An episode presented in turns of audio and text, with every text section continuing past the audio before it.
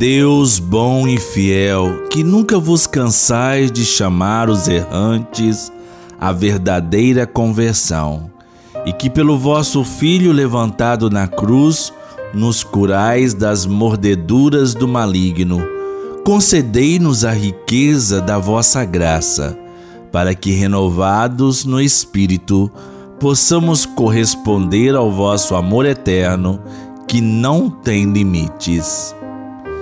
Minha amiga, meu amigo, a você muita paz e todo bem. Hoje, sábado 2 de abril da quarta semana da Quaresma. A oração é poder voltar para dentro de si, pois a verdade reside no interior da pessoa. É o lugar onde cada um entra em contato com Deus vivo.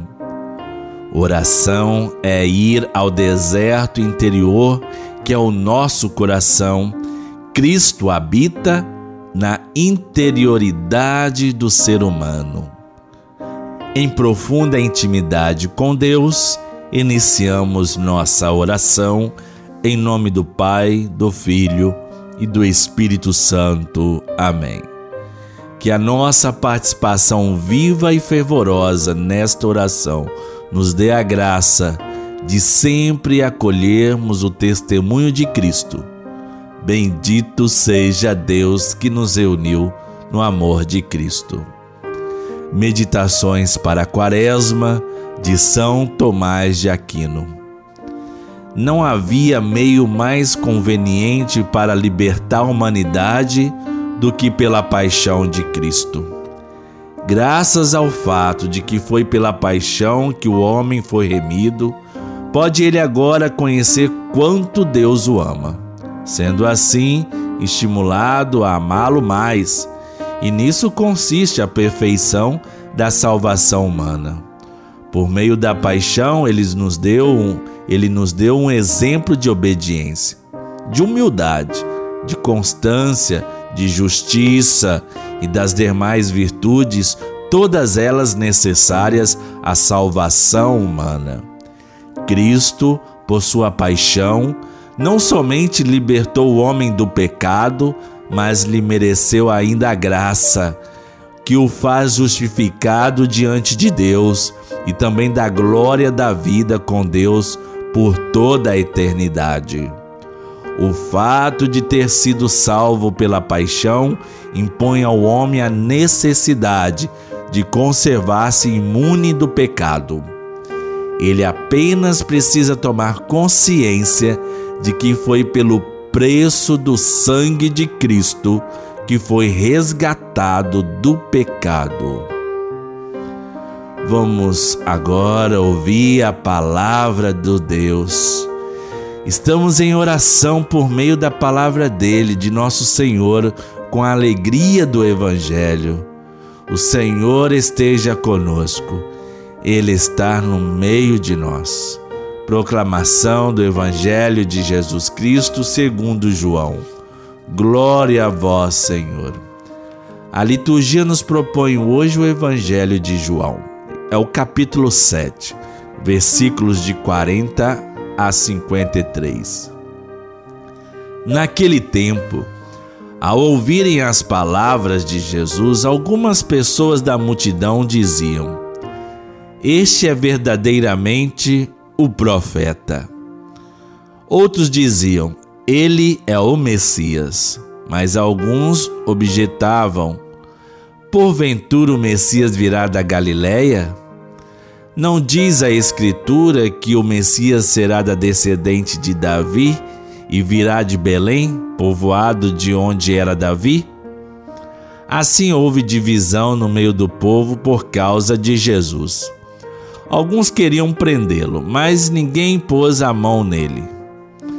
Então os guardas do templo voltaram para o sumo sacerdote, os fariseus, e estes lhes perguntaram: Por que não o trouxestes?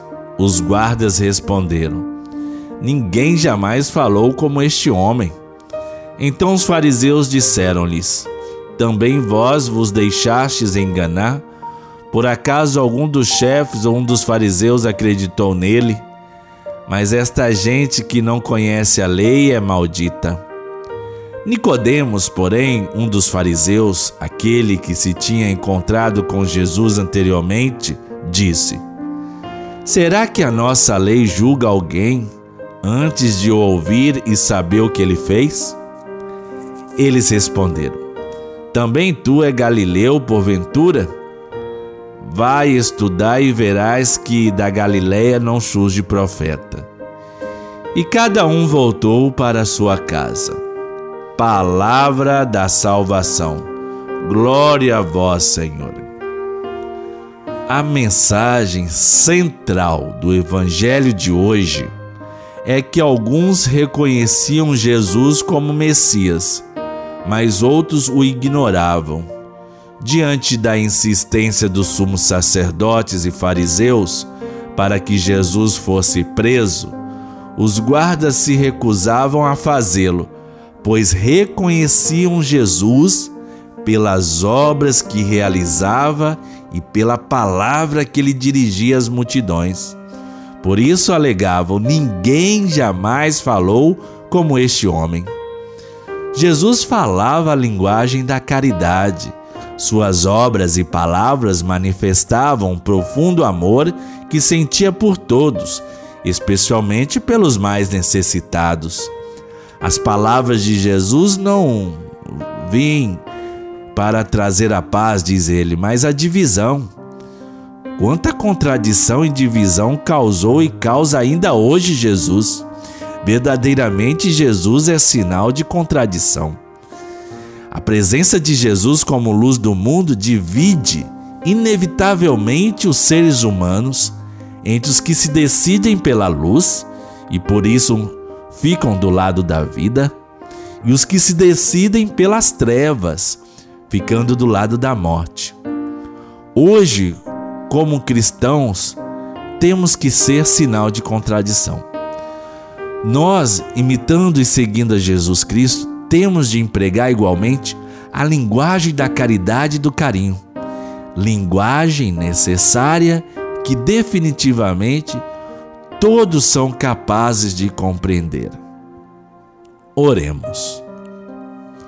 Cristo, põe os olhos na nossa angústia e na nossa coragem, na nossa fraqueza. Tem piedade de nós, ó Verbo de Deus. Brilha sobre nós, traz luz à nossa alma, ilumina os nossos olhos, para que possamos ver-te, ó luz do mundo.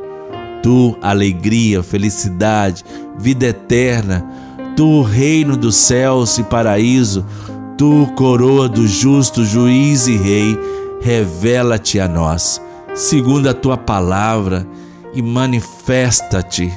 Mostra a tua misericórdia, manifesta teu amor pelos seres humanos.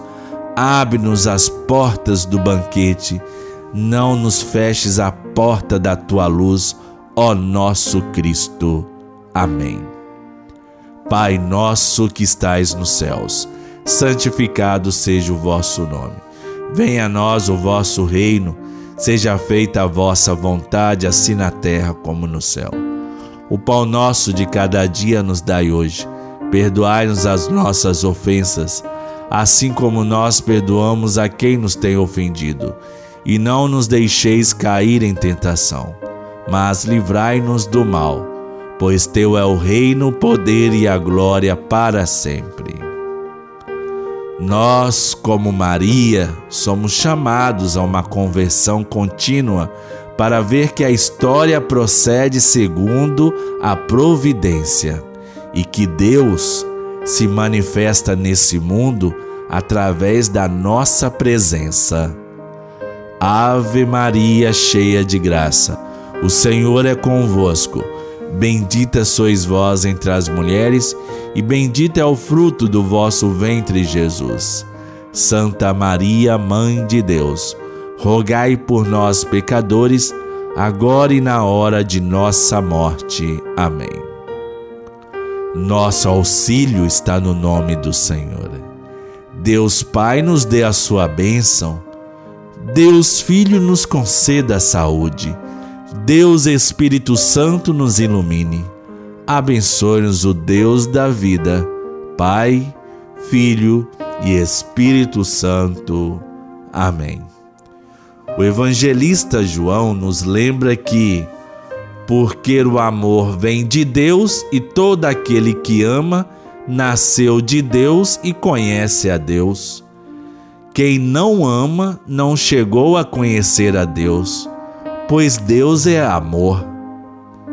O exercício espiritual da Quaresma testemunha esse amor, testemunhe a fé e o amor através de gestos, palavras ou mensagens enviadas às pessoas da sua convivência, no trabalho ou na família. No amor de Santa Rita, nunca estaremos sozinhos.